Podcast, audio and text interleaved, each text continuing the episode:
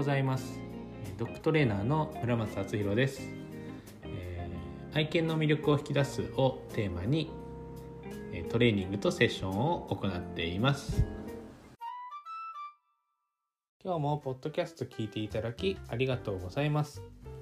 今回はケネルで働く理由というテーマでお話ししていこうと思います。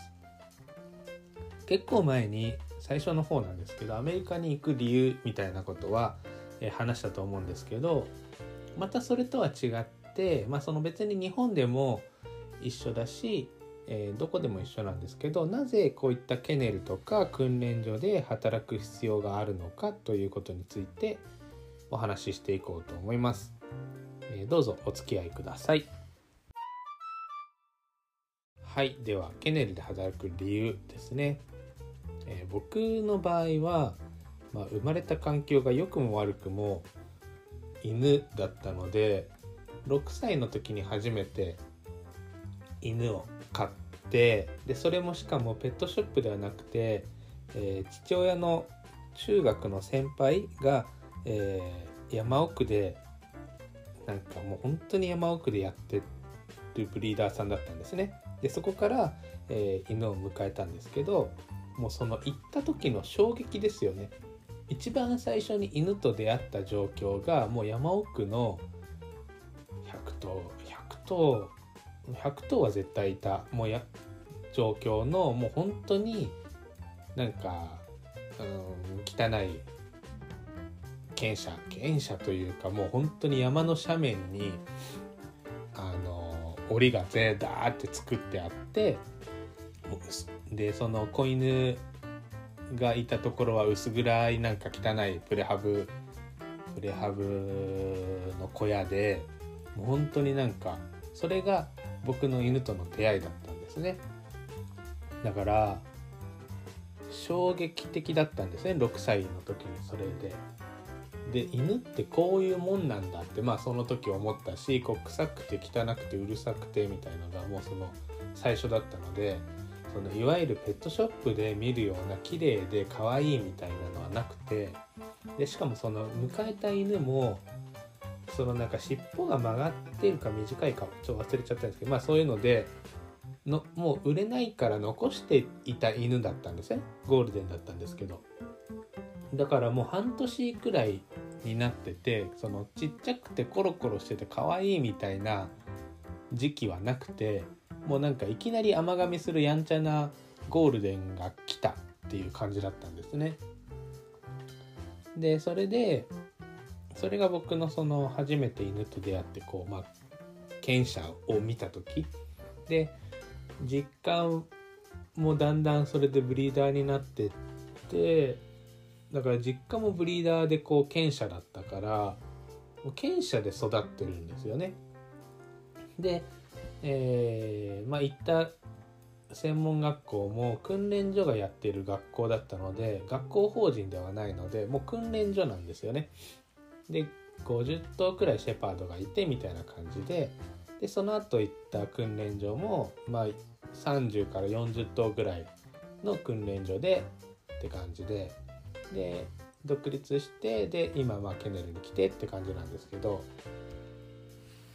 まあ、とにかくずっとそういう環境で生まれ育ってそういう環境に居続けてそういうところで働いてるっていうのがほとんど人生のほとんどをそこで過ごしてるんですね。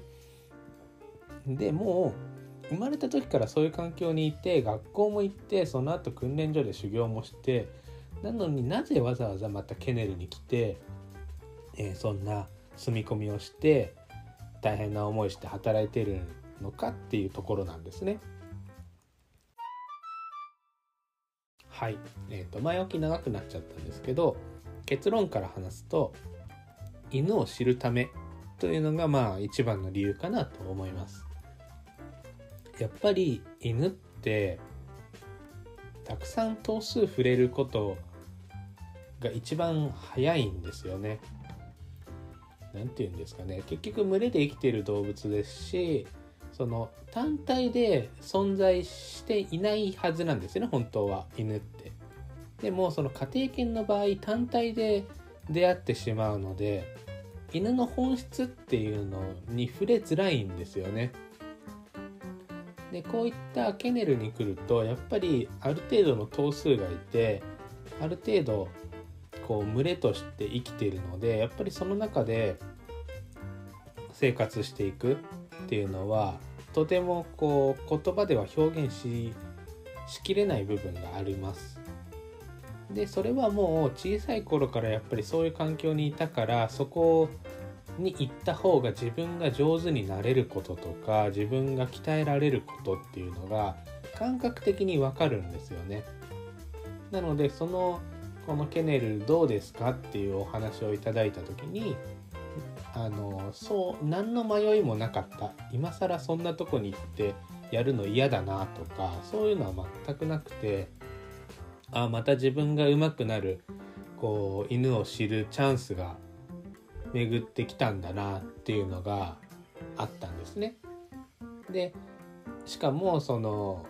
えーと、アメリカで最大のウェストミンスタードッグショーっていう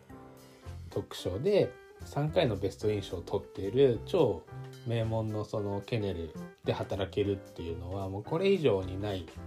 ことだったしで実際やっぱり来てその犬の質が全然違うことにやっぱりその衝撃を受けたというか最初はやっぱりめちゃくちゃ犬に圧倒されたんですよね。もちろんそういうネームバリュー的なところの先入観もあったしこう自分がこう対応できなかった部分が多くてでそもそもやっぱテリアっていうのテリアっていうものにそんなに触れてこなかったのでやっぱりそこの部分もあったんですね。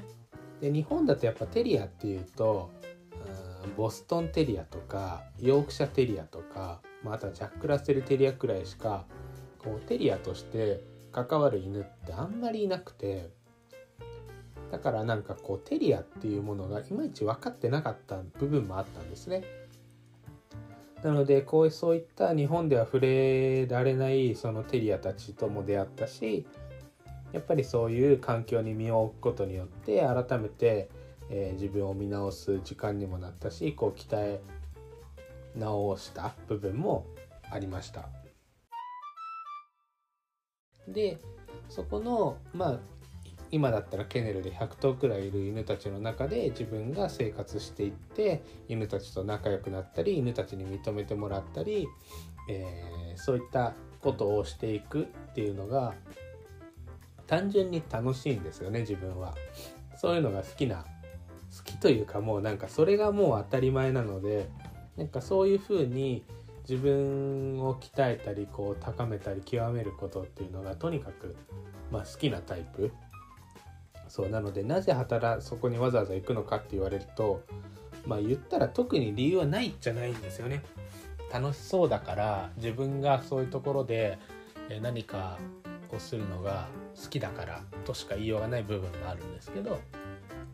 そうただやっぱりそういう環境で生まれ育ってずっと、まあ、自分なりに努力してきたおかげでやっぱり同世代の人たちよりはちょっと、えー、上手かなとは思うんですね。でやっぱりその専門学校出ただけでは得られない経験得られない技術っていうのはやっぱりたくさんあるありますしそうなんかそういうところで働くことにすごく意味を感じてるんですね。ただ実際今の場合専門学校が増えていって、まあ、人間って誰でもそうですけどやっぱり綺麗な環境にいたいし楽しいところにいたいし、え楽なところで生活したいって思うのが当たり前なのでやっぱりそういうところにしかいないと正直上手になれないんですよね。で僕のところにも2人そのなんかまあ、弟子にしてくださいみたいな感じで教えてくださいって来たんですけど、うんまあ、そのそもそも基礎ができてないんですよね。でその基礎っていうところが例えばその犬の危機管理その逃がしちゃいけないとかリードの持ち方とか何、えー、て言うんですかねたく1対他の時自分と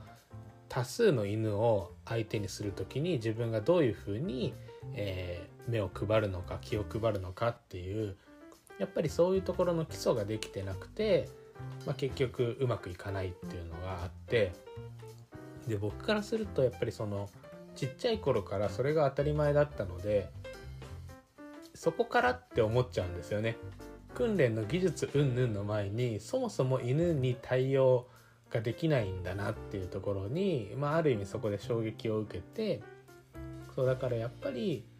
その僕は犬と関わる人は全てやっぱこういったケネルとか、えー、たくさんの犬たちがいる中で、えー、短い期間であっても生活を一緒にした方がいいと思うんですよね。やっぱりそういった中でしか身につかないその技術そういった目っていうのはあるのでやっぱりそこで自分のその感覚を養うことは絶対必要だと思っています。で僕の場合独立して4年なんですけどやっぱりそういったあの多数の犬を管理するっていうところが、まあ、4年間ほぼやってなかったのでなんかまあもう一回そこを思い出して自分を鍛え直すのにちょうど良かった期間になってます。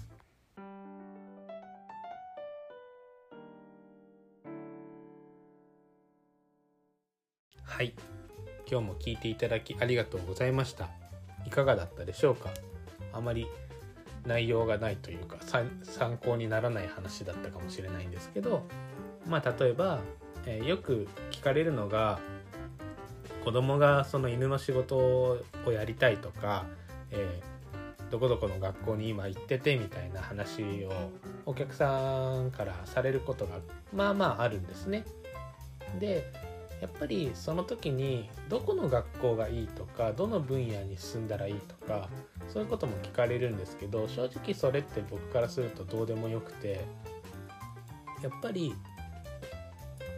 まずどこに行くにしてもこういうケネルで働くべきだと思うんですね。これが看護師だろうと,、うんと、獣医さんだろうとグルーマーさんだろうとトレーナーだろうとやっぱり相手にするものは命であって知識なんていうんですかね機械じゃないんですよね。だから知識とか技術はもちろん必要なんですけどそれ以前にやっぱり命と向き合うっていう経験が必要だと思っていて